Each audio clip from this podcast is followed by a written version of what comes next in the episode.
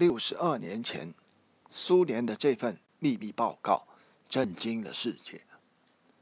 一九五六年二月十四日，赫鲁晓夫在苏共二十大会议上做了一篇秘密报告，如一枚重磅炸弹，炸得人们目瞪口呆，在国际政坛掀起了轩然大波，使国际共运发生了历史性的变化。既然是秘密报告，为何弄得全世界人人皆知？现在我们该如何评价这个报告？有人据此称赫鲁晓夫是叛徒、砍旗，究竟有无道理？一九五三年三月五日，斯大林去世了，其后继者成为世界关注的焦点。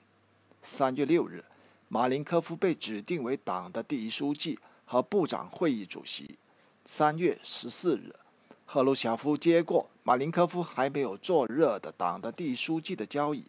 六月二十六日，副部长会议副主席兼内务部长贝利亚被逮捕，随即被处决。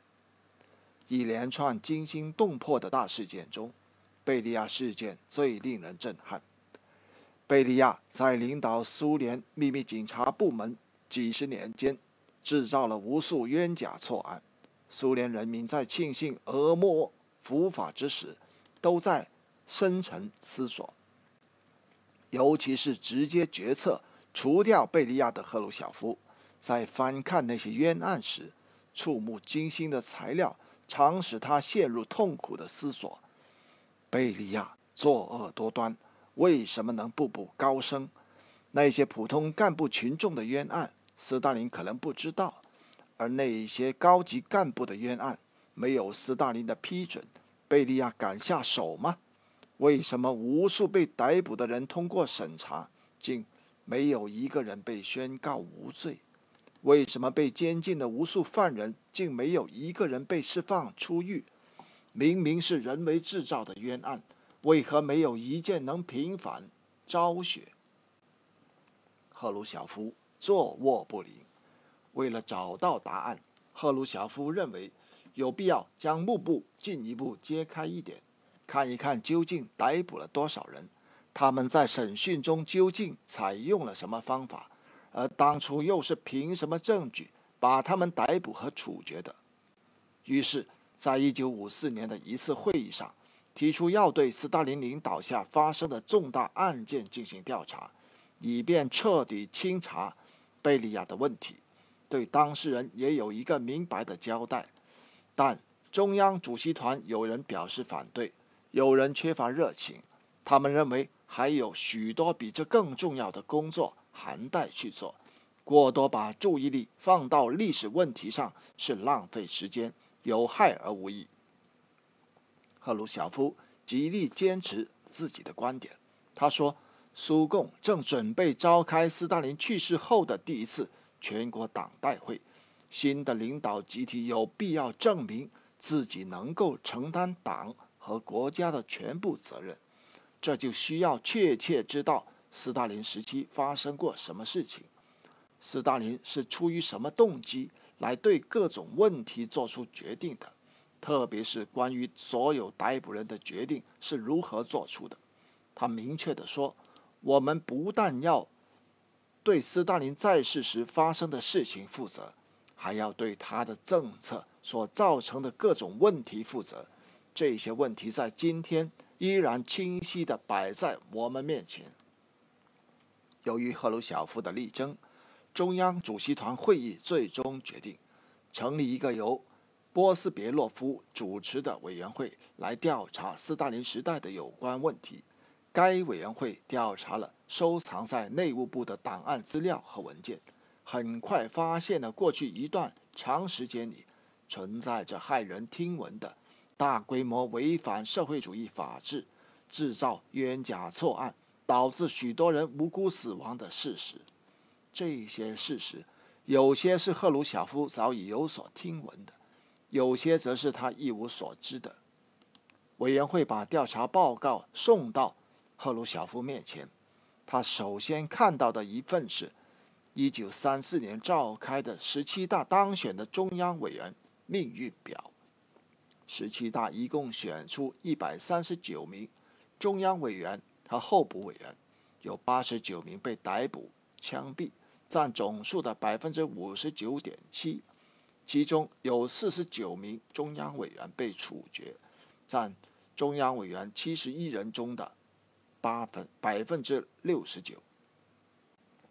赫鲁晓夫清晰的知道，十七大通过的党章规定，当对中央委员、候补委员以及党的监察委员采取驱逐出党这种极端措施的时候，必须召开中央委员会全会。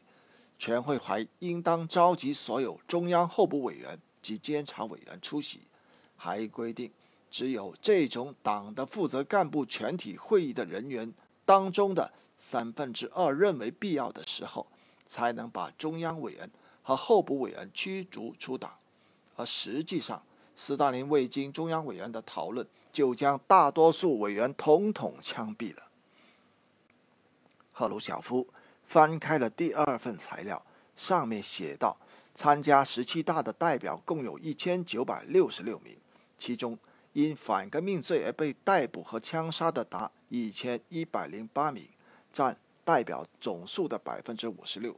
他继续往下翻，一个个蒙冤而死者而死的人，鲜血在他面前迸溅，撞击着他的良心。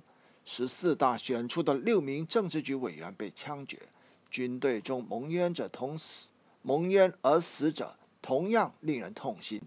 五个元帅有三名被枪决，四名一级指挥员有三人被枪决，十二名二级集团军军长被全部枪毙，六十七名军团长有六十人被枪决，几乎全部的师长、旅长约三万五千名优秀指挥官。被枪毙或者送劳改。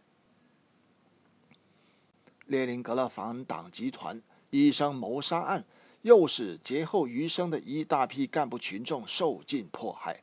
有人说，斯大林可以因为某人走错一步路、一个动作或一个眼神不对而断送性命。当时人们最大的幸福就是早上上班，晚上能平安回来。调查委员会提供的材料表明，被迫害人的所谓罪行材料，几乎全部是捏造出来的。最典型的是埃赫的冤案。中央政治局候补委员埃赫是一九零五年入党的老布尔什维克。一九三八年四月，他被诬参加反革命组织，在苏联总检察长未予承认的情况下被捕。一九三九年十月一日。他递交给斯大林一份申诉书，否认了对自己的一切指控，要求对案件重新调查，但没有得到任何回音。十月二十七日，艾赫又递交了第二份浸透着血泪的申诉书。十月二十五日，我被通知说案件的审理业已结束，还让我看审判书，我无法接受。如果我真犯了加在我头上的罪过，哪怕百分之一，即使判我死刑，我也不会给你写这一申诉书。然而，我没有犯指控我的任何罪行，我的心灵没有一点污点。在我整个生涯中，我从来没有对你撒过一次谎。而我现在，当我两脚立于坟墓的时刻，我也不会撒谎。关于我的案件的材料。完全是挑衅和重伤造成的，是侵犯了革命的法治秩序根基的一个典型例子。我对你确实犯了重大的罪过，也是我一生中最可耻的事情。这就是我已经招认自己从事反革命活动了。事情的真相是，乌沙科夫等人对我进行了拷打，他们不肯掰直我被打弯的肋骨。在我非常痛苦的时候进行逼供，我没有能忍住刑罚，做了口供，不仅给自己，而且给别人加上罪名。我绝没有背叛你，也没有背叛党。我知道我正走向死亡，那是由于党的敌人以及那些对我进行挑衅和捏造的家伙的卑鄙无耻的暗害。第二份申诉书像第一份一样石沉大海。一九四零年二月二日，他最后一次被带上法庭，在法庭上，他这样说道：“在我整个那份所谓口供中，除了强迫我签字的名字以外，没有一个字是我写的。